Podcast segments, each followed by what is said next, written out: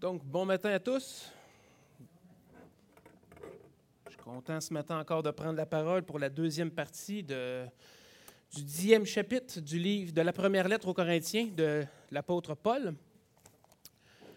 Et euh, c'est un, évidemment le, le, chapitre 10, tel que je l'ai mentionné la semaine passée, c'est le dernier chapitre qui touche la liberté chrétienne. Donc, euh, les chapitres 8, 9 qui précédaient étaient l'introduction et dans le chapitre 10, on voit d'autres choses à propos de la liberté chrétienne. Si vous n'avez pas entendu les derniers messages, je vous invite à aller sur le site acm.ca et de visualiser les messages du chapitre 8 qui ont été le message du chapitre 8 qui a été donné par Stéphane Demers.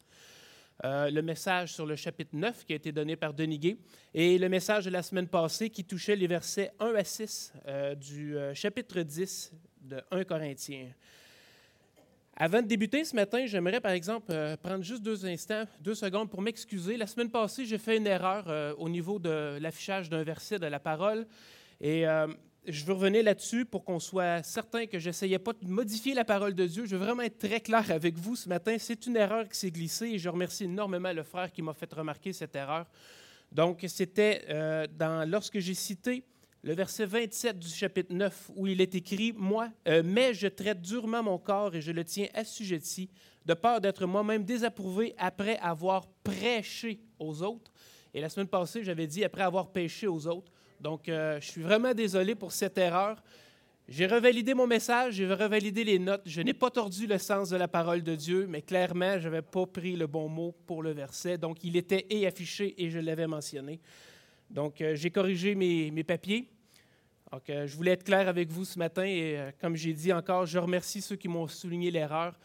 C'est bien de veiller à l'authenticité de la parole de Dieu. Donc, ce matin, afin de se remettre dans l'ambiance des derniers messages, voici en gros pas mal le résumé de ce qui a été dit. Au chapitre 8, Paul nous donne un principe. Dans les zones grises, nous sommes libres. C'est-à-dire qu'en tant que chrétien, on a la liberté. Si ce n'est pas bibliquement ou techniquement mal, on peut le faire. Mais il y a deux choses à considérer. Premièrement, c'est comment est-ce que ça va affecter les autres s'ils nous voient faire ces choses? Et deuxièmement, comment est-ce que ça va nous affecter lorsque nous faisons ces choses? C'est-à-dire de vivre notre liberté à l'extension de ses limites. Est-ce que l'utilisation de votre liberté va aussi vous, disqualifier ou vous désapprouver dans votre service pour le Seigneur. Dans le chapitre 9, Paul nous montre comment ça va affecter les autres et il utilise sa propre vie en exemple. Il démontre ainsi les choix qu'il a faits de l'utilisation de sa liberté afin que ça n'entraîne pas les autres qui le regardent à le désapprouver dans son ministère. Mais une chose qui est intéressante aussi du chapitre 9, Paul nous dit qu'il est libre en toutes choses, mais qu'il n'y a aucune liberté pour le service pour Christ. Remarquez le verset 16 du chapitre 9. Si j'annonce l'Évangile, ce n'est pas pour moi un sujet de gloire, car la nécessité m'en est imposée, et malheur à moi si je n'annonce pas l'Évangile. Donc Paul démontre son entière soumission quand il dit cette chose-là envers la mission que Christ a donnée à tous ses enfants. Et notre énoncé de mission, je vous le rappelle, se trouve dans Matthieu 28, les versets 19 et les versets 20. Allez faites de toutes les nations des disciples, les baptisant au nom du Père, du Fils, du Saint-Esprit, et enseignez-leur à observer tout ce que je vous ai prescrit. Et devant l'énormité de cette mission, le Seigneur ajoute, Et voici, je suis avec vous tous les jours jusqu'à la fin du monde. On peut s'attendre à lui et on peut dépendre sur lui. À travers l'enseignement sur la liberté, Paul nous rappelle qu'il y a une chose effectivement à laquelle on n'est pas libre et Jésus a lui-même dit dans l'épître, dans, l'évangile de Matthieu, prenez mon joug, si vous, euh, voyons, prenez mon joug sur vous et recevez mes instructions, car je suis doux et humble de cœur. Et vous trouverez le repos pour vos âmes, car mon joug est doux et mon fardeau léger. Le Seigneur n'a pas dit que c'était une partie de plaisir, on parle d'un joug, on parle de quelque chose à porter, mais il est doux et léger. Donc, connaître Christ, ce n'est pas la fin, ce n'est pas un but à atteindre, ce n'est pas un objectif à aller chercher, mais c'est plutôt le commencement. C'est le, le, début d'une vie de service auprès de celui qui nous a rachetés au prix de sa vie. Et ça, nous devons le comprendre et le faire avec rigueur, comme un athlète qui s'entraîne pour obtenir la première place. Et c'est ce que Paul termine de nous dire dans le chapitre 9 de 1 Corinthiens. Donc, je vous pose la question ce matin, d'où vient la liberté chrétienne? Elle nous vient de Dieu. Et comment est-ce, comment est-ce qu'on la reçoit? Comment est-ce qu'on est rendu libre? par le sang de Jésus-Christ, par son esprit qui habite en nous, nous sommes rendus libres. Effectivement, on peut voir que euh, quand vous croyez en Jésus-Christ, comme il est dit dans le chapitre 8 et le verset 30 et 31, on peut voir que plusieurs ont cru. Et Jésus a dit, si vous demeurez dans ma parole, vous êtes vraiment mes disciples. Vous connaîtrez la vérité et la vérité vous affranchira. Affranchir, c'est être libéré. C'est devenir libre.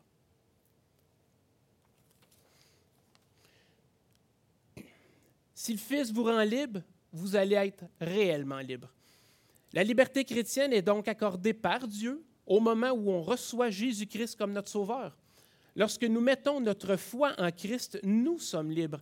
Et je vous donne ici une partie d'un message que John MacArthur a donné à propos de la liberté et quelle, quelle est cette liberté que nous recevons et que nous avons. Je vous en fais la citation. Qu'est-ce que cette liberté? Que dit le Nouveau Testament? Premièrement, c'est la, la, liberté de ne pas être soumis à la loi. Nous n'avons plus besoin de respecter les lois cérémonielles. Nous ne sommes plus soumis aux rituels et aux traditions. Il y a maintenant une ligne directrice interne, le Saint-Esprit, et non plus de règles et de règlements externes.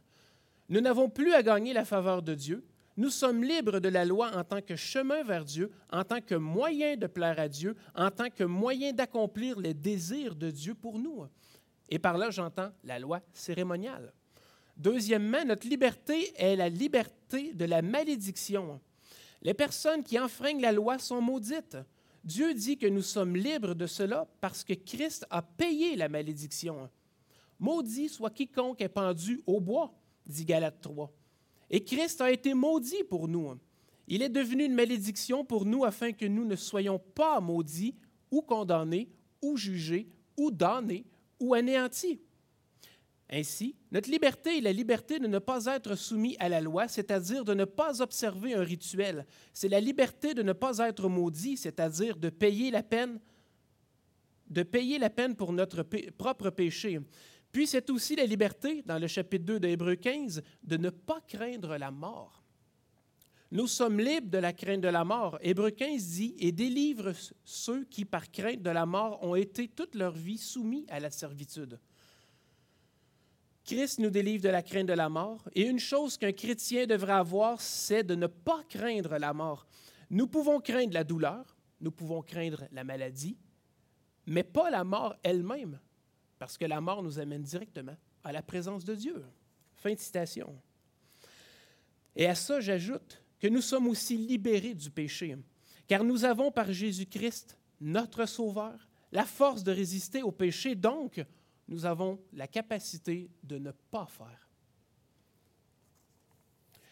La semaine passée, les six premiers versets du chapitre 10, dans les six premiers versets du chapitre 10, Paul utilise l'exemple d'Israël pour nous montrer les conséquences qu'une mauvaise utilisation peut avoir, euh, une mauvaise utilisation de notre liberté peut entraîner.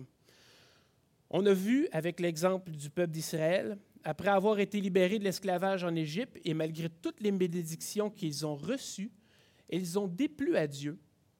Et toute la génération qui, toute la génération qui est sortie d'Égypte n'a pas pu entrer dans la terre promise. Ils se sont disqualifiés eux autres mêmes de l'héritage d'Abraham par leurs mauvais désirs. Il est important de comprendre que leur mort dans le désert, ce n'est pas une image d'une mort spirituelle. C'est-à-dire qu'aucun d'eux a pu entrer en la présence de Dieu. Certainement, il y en avait plusieurs là-dedans qui ont dû se repentir et être repentants à propos de leur péché ou de leur égarement. Mais au contraire, il s'agit de montrer que si quelqu'un se disqualifie par ses actions, il manque d'importantes bénédictions que Dieu voulait pour lui pour sa vie.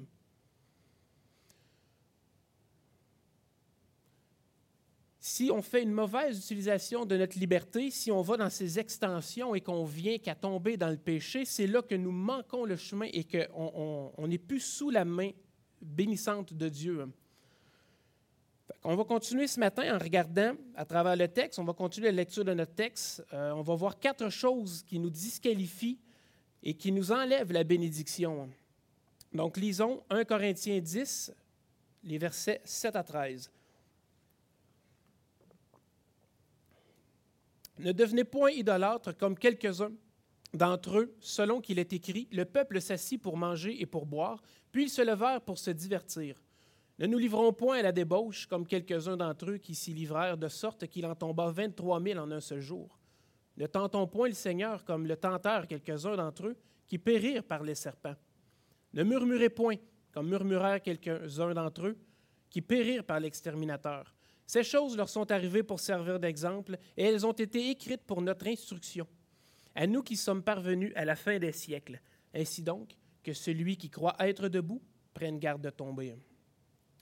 Donc au verset 7, Paul écrit aux Corinthiens, Ne devenez point idolâtres, comme quelques-uns d'entre eux, selon qu'il est écrit, Le peuple s'assit pour manger et pour boire, puis ils se levèrent pour se divertir. Et cet exemple-là, on se retrouve exactement là où on a laissé le peuple d'Israël la semaine passée, c'est-à-dire à la fin de la traversée de la mer Rouge, à leur sortie d'Égypte. Le verset 7 réfère à l'adoration du veau d'or qui en a suivi la sortie d'Égypte et à la fête aussi qui a eu lieu. La référence à Exode 32 est appropriée pour les Corinthiens car ils vivent dans une société idolâtre où il y a plein de temples d'idoles et de faux dieux et où ce que ces festivités-là qui s'en suivent, les, euh, qui suivent les moments d'adoration, si je peux dire, de ces faux dieux-là, euh, vont. Donc, Exode 32 correspond très bien à leur société actuelle. Puis certainement que plusieurs d'entre eux se croyaient capables d'aller et d'assister à ces, à ces activités-là et de dire qu'ils pouvaient résister. Ils étaient sauvés, ils avaient la liberté, ils pouvaient le faire. Mais Paul demande aux Corinthiens de considérer l'exemple d'Israël. Si on lit Exode 32, les versets 1 à 4, le peuple, voyant que Moïse tardait à descendre de la montagne, s'assembla autour d'Aaron et lui dit Allons, fais-nous un Dieu qui marche devant nous, car ce Moïse, cet homme qui nous a fait sortir du pays d'Égypte, nous ne savons ce qu'il est devenu. Aaron leur dit ôtez les anneaux d'or qui sont aux oreilles de vos femmes, de vos fils et de vos filles, apportez-les-moi. Et tous ôtèrent les anneaux d'or qui étaient à leurs oreilles, et ils les apportèrent à Aaron. Il les reçut de leurs mains, jeta l'or dans un moule et fit un veau en métal fondu. Et ils dirent, Israël, voici ton Dieu qui t'a fait sortir du pays d'Égypte. Bref, ce que Paul est en train de dire aux Corinthiens, c'est regardez Israël, sorti d'Égypte, dans le désert, là où est-ce qu'il n'y a rien autour, aucune idole en vue, nothing. Moïse se pousse quelques jours à la montagne pour parler avec l'Éternel, puis bam, eux autres, ils retombent immédiatement dans l'idolâtrie. Et c'est ce que Paul veut montrer à travers l'exemple de Exode 32. Les Corinthiens, tout comme nous aujourd'hui, on vit dans une société idolâtre. Il y en a partout. Leur société, comme la nôtre, idolâtre toutes sortes de choses. Eux, des fausses divinités, nous, l'argent, le sport, le travail, la beauté, l'image sociale, le jeu. Puis par le jeu, j'entends pas juste les jeux d'argent, j'entends les jeux vidéo, pour ceux que ça intéresse les voitures, puis j'en passe, j'en passe. Excusez-moi. Où est-ce que vous passez la majorité de votre temps? Et c'est probablement des idoles que vous pouvez rajouter à la liste que je viens juste de donner. C'est plus que probable que vous donnez la majorité de votre temps à une idole. Si ce n'est pas la parole de Dieu, je souhaite réellement que ce soit la parole de Dieu. Notez bien que Paul écrit ici, ne devenez point idolâtres comme quelques-uns d'entre eux. Donc, ce qui, est encourageant ici, c'est que ce n'est pas tout le monde qui a adoré le veau d'or, seulement certains. Tout comme à Corinthe, ce n'est pas tous les chrétiens qui allaient dans les festivités reliées aux idoles. Mais certainement, si Israël est tombé dans l'idolâtrie sans avoir autour d'eux aucune pression, mais contrairement, comme nous, qui vit dans une société complètement imbibée puis qui transpire l'idolâtrie sur toutes ses phases, comment est-ce que nous, qui sommes dedans, Allons-nous résister à ces choses? Quand Israël, avec rien autour d'eux, ont réussi par succomber à ces choses?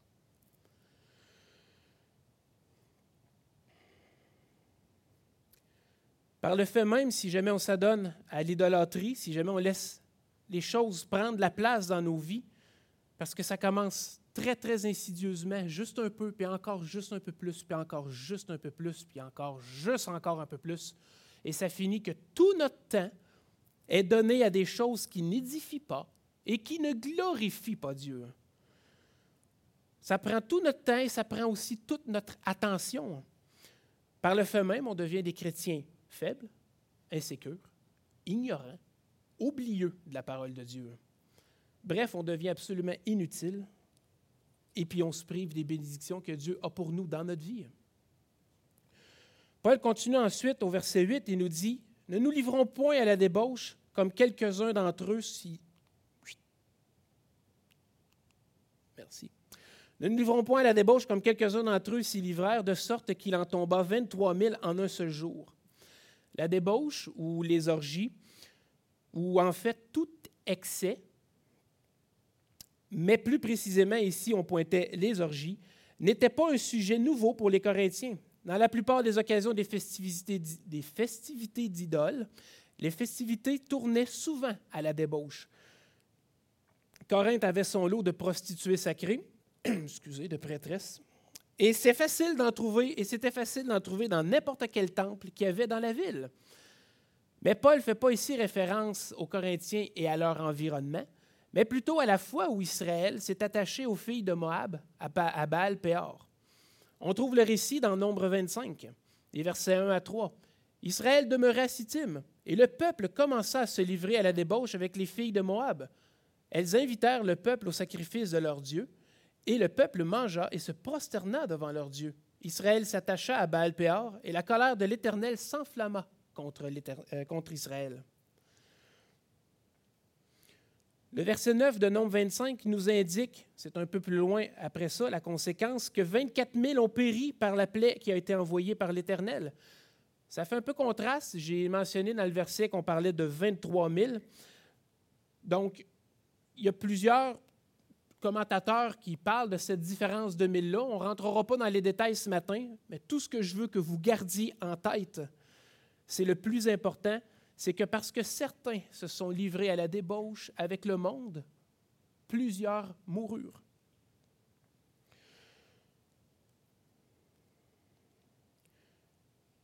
Dieu ne change pas.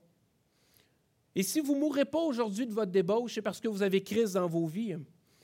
Vous aurez certainement, mais euh, vous, aurez, c'est ça, vous avez crise dans vos vies et, vous aurez certainement pas peur, par exemple, aux bénédictions que Dieu avait préparées pour vous. Et encore une fois, si vous perdez votre temps et vous vous adonnez à une débauche quelconque, vous devenez des chrétiens faibles, insécures, ignorants et oublieux de la parole de Dieu. Au verset 9, on peut lire ne, tentons point le Seigneur comme le tentèrent quelques-uns d'entre eux qui périrent par les serpents. Paul fait référence au moment où Israël a mis Dieu au test en exprimant leur insatisfaction par rapport à la nourriture, c'est-à-dire la manne qu'ils recevaient. On voit le récit, encore une fois, dans Nombre 21. Ils partirent de la montagne de Hor par le chemin de la mer Rouge pour contourner le pays d'Édom. Le peuple s'impatienta en route et parla contre Dieu et contre Moïse. Pourquoi nous avez-vous fait monter hors d'Égypte pour, que nous pour que nous mourions dans le désert? Car il n'y a point de pain, il n'y a point d'eau, et notre âme est dégoûtée par cette misérable nourriture. Euh, oui. Ce qu'Israël est en train de dire, c'est qu'il n'aime pas ce que Dieu a mis devant eux. Il n'aime pas ce que Dieu veut pour eux. Ils n'aiment pas ça, puis ils veulent mieux. Puis leur mécontentement était continuel. Ils continuèrent jusqu'à ce que Dieu décide de faire quelque chose. D'une certaine manière, ils cherchaient à forcer la main de Dieu pour obtenir ce qu'eux voulaient, voir jusqu'où ils pourraient essayer de chialer ou pousser l'audace. Et qu'est-ce que Dieu en ferait? Que permettrait Dieu? il y a des chrétiens qui veulent pousser Dieu à bout tout le temps. Leur vision globale de la vie chrétienne, ce n'est pas que puis-je faire pour plaire à Dieu, mais plutôt Jusqu'où puis-je aller pour m'en sortir? Jusqu'où puis-je aller pour m'en sortir? était le. Donc, comment puis-je profiter de la vie sans tenir compte de ce que Dieu attend de moi? Et c'est les questionnements que certains chrétiens se posent. Dans Nombre 21, Dieu a fini par envoyer les serpents brûlants, excusez-moi, et plusieurs moururent. Quelle est la longueur de la patience que Dieu a envers nous? Sommes-nous si confiants pour dire à Dieu ce qui est mieux pour nous? Quand Satan a tenté Jésus, au sommet du temple dans Matthieu 4 et lui dit, Si tu es le Fils de Dieu, jette-toi en bas, car il est écrit, et il donnera des ordres à ses anges à ton sujet, et ils te porteront sur les mains de peur que ton pied ne heurte contre une pierre. Et Jésus lui a répondu, il est aussi écrit, Tu ne tenteras point le Seigneur ton Dieu. Ne forcez pas la main de Dieu, ne forcez pas Dieu à faire quelque chose. Ne vous mettez pas dans une situation et après, appelez Dieu à l'aide pour qu'il vous sorte de cette situation.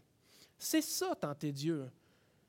Ne tentez pas Dieu. Certains Corinthiens repoussaient donc les limites de leur liberté en se rapprochant le plus possible de leur ancienne vie parce qu'ils ne voulaient pas nécessairement de cette nouvelle vie qu'ils avaient. Tout comme nous qui menons une vie tout comme nous qui n'ont une vie le plus semblable à la vie de ceux qui vivent sans Dieu, soit par jalousie, soit par envie, soit par honte de porter le nom de Jésus, ou soit de peur d'être mis à part puis pointé du doigt. Si nous connaissons Christ comme Sauveur, repentons-nous de cette attitude aujourd'hui, ce matin, car nous avons été mis à part. Et tout comme notre Sauveur, nous serons injuriés, ridiculisés, pointé du doigt à cause de son nom. Dans Jean 15, au verset 18, Jésus nous dit,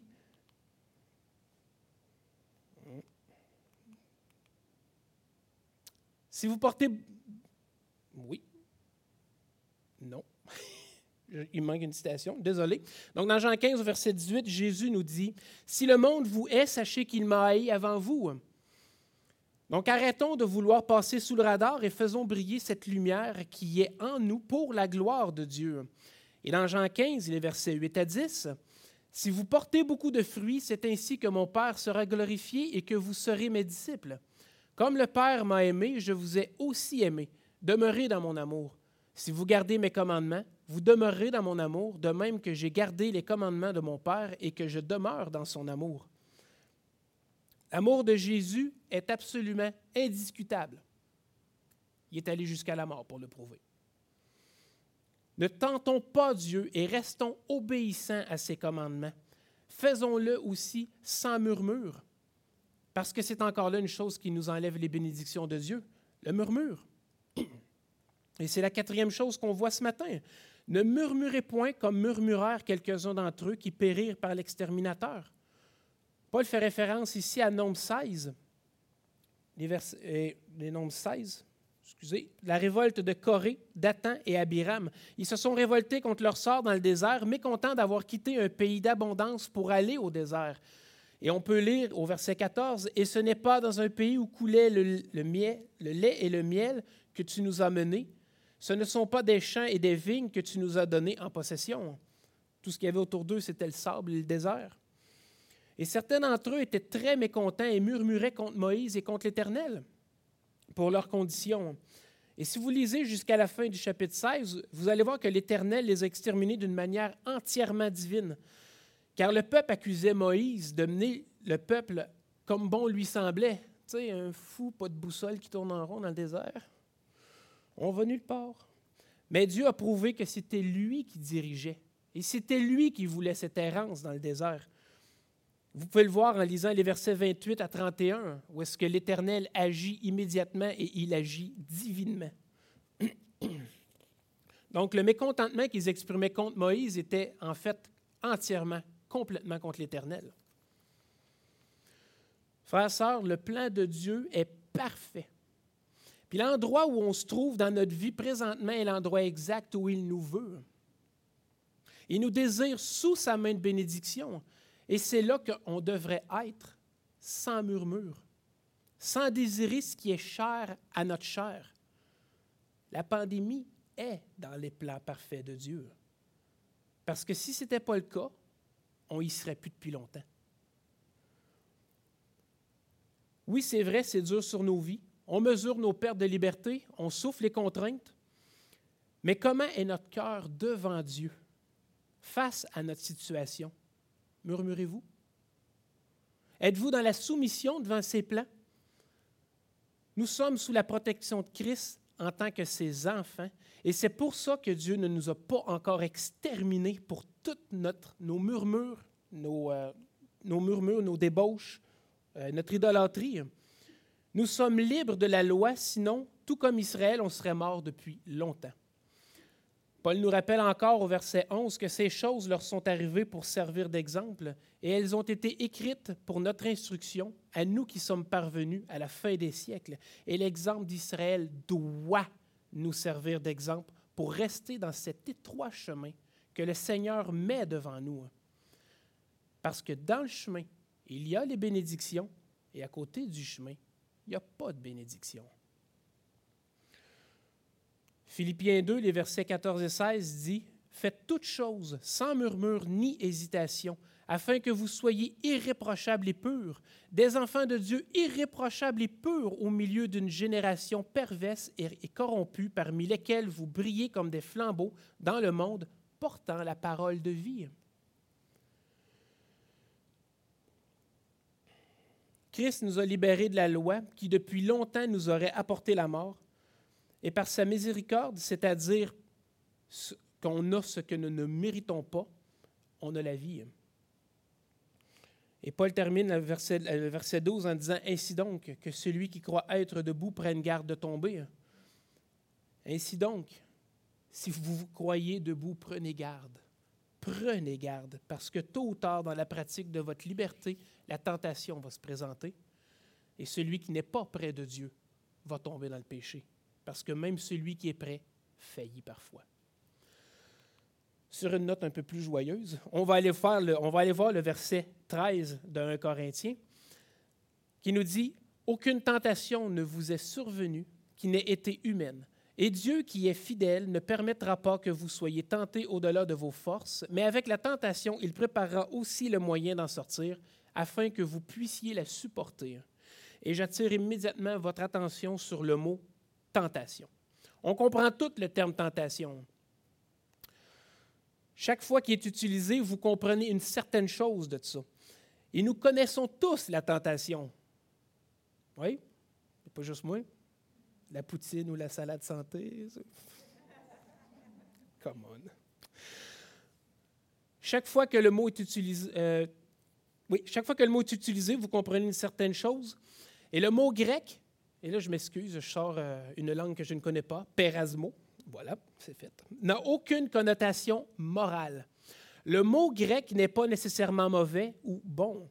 C'est un mot strictement neutre et il signifie simplement tester, essayer, prouver. Chaque fois que vous dites le mot tenter, quelqu'un pense automatiquement à quelque chose de mal. Ah, il a été séduit vers le péché. Tout de suite, c'est la déduction qu'on fait lorsqu'on entend tentation. Mais le mot lui-même en grec ici qui est utilisé dans ce verset-là a aucune connotation morale en soi. Comme que j'ai dit, il signifie simplement tester. Donc lorsque Dieu nous tente, c'est pour nous justifier, nous rendre justes dans le but de la victoire, dans le but d'obtenir une bénédiction de sa part, dans le but de démontrer notre désir de le suivre et de nous rappeler qu'en dépendant de lui, on a la victoire. C'est ce que le livre de Job vient montrer. Quand Dieu a permis à Satan de tenter Job, c'est non pas pour qu'il pêche, mais c'était pour prouver sa droiture. Dieu ne peut nous tenter au mal, Jacques 1,13 nous dit que personne, lorsqu'il est tenté, ne dise C'est Dieu qui me tente, car Dieu ne peut être tenté par le mal et il ne tente lui-même personne. Mais chacun est tenté quand il est attiré et amorcé par sa propre convoitise.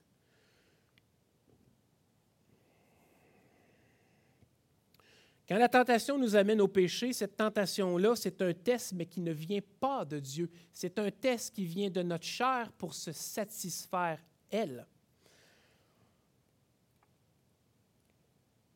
Toute tentation, tout test venant de Dieu est pour nous rapprocher de lui et a toujours, s'il est réussi, euh, une fin pour la gloire de Dieu, il nous apporte son lot de bénédictions.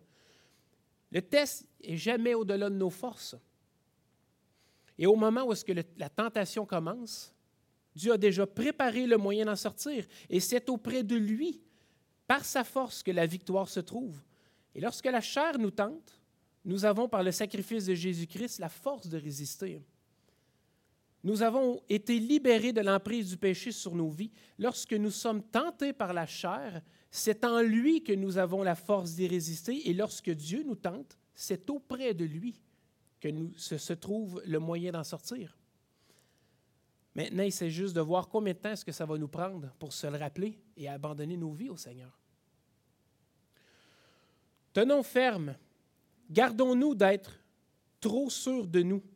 Gardons-nous des idoles. Ne nous livrons pas à la débauche. Ne tentons pas Dieu et ne murmurons pas contre Dieu pour l'état de notre vie. Sinon, implorons-le pour qu'il nous ramène par sa grâce sous sa main de bénédiction. Quand on s'éloigne, on n'a plus les bénédictions, mais par sa main d'amour, le Seigneur nous ramène sous sa main lorsqu'on s'effondre et puis qu'on prie puis qu'on crie à l'aide. Lorsque la convoitise de notre chair, euh,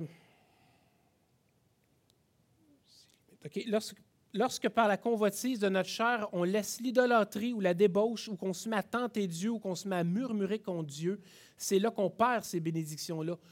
Tenez ferme comme des hommes et des femmes de Dieu. J'ai été court un peu. La semaine prochaine, on va terminer le chapitre 10 et le sujet de la liberté chrétienne. On va revenir sur les viandes sacrifiées aux idoles.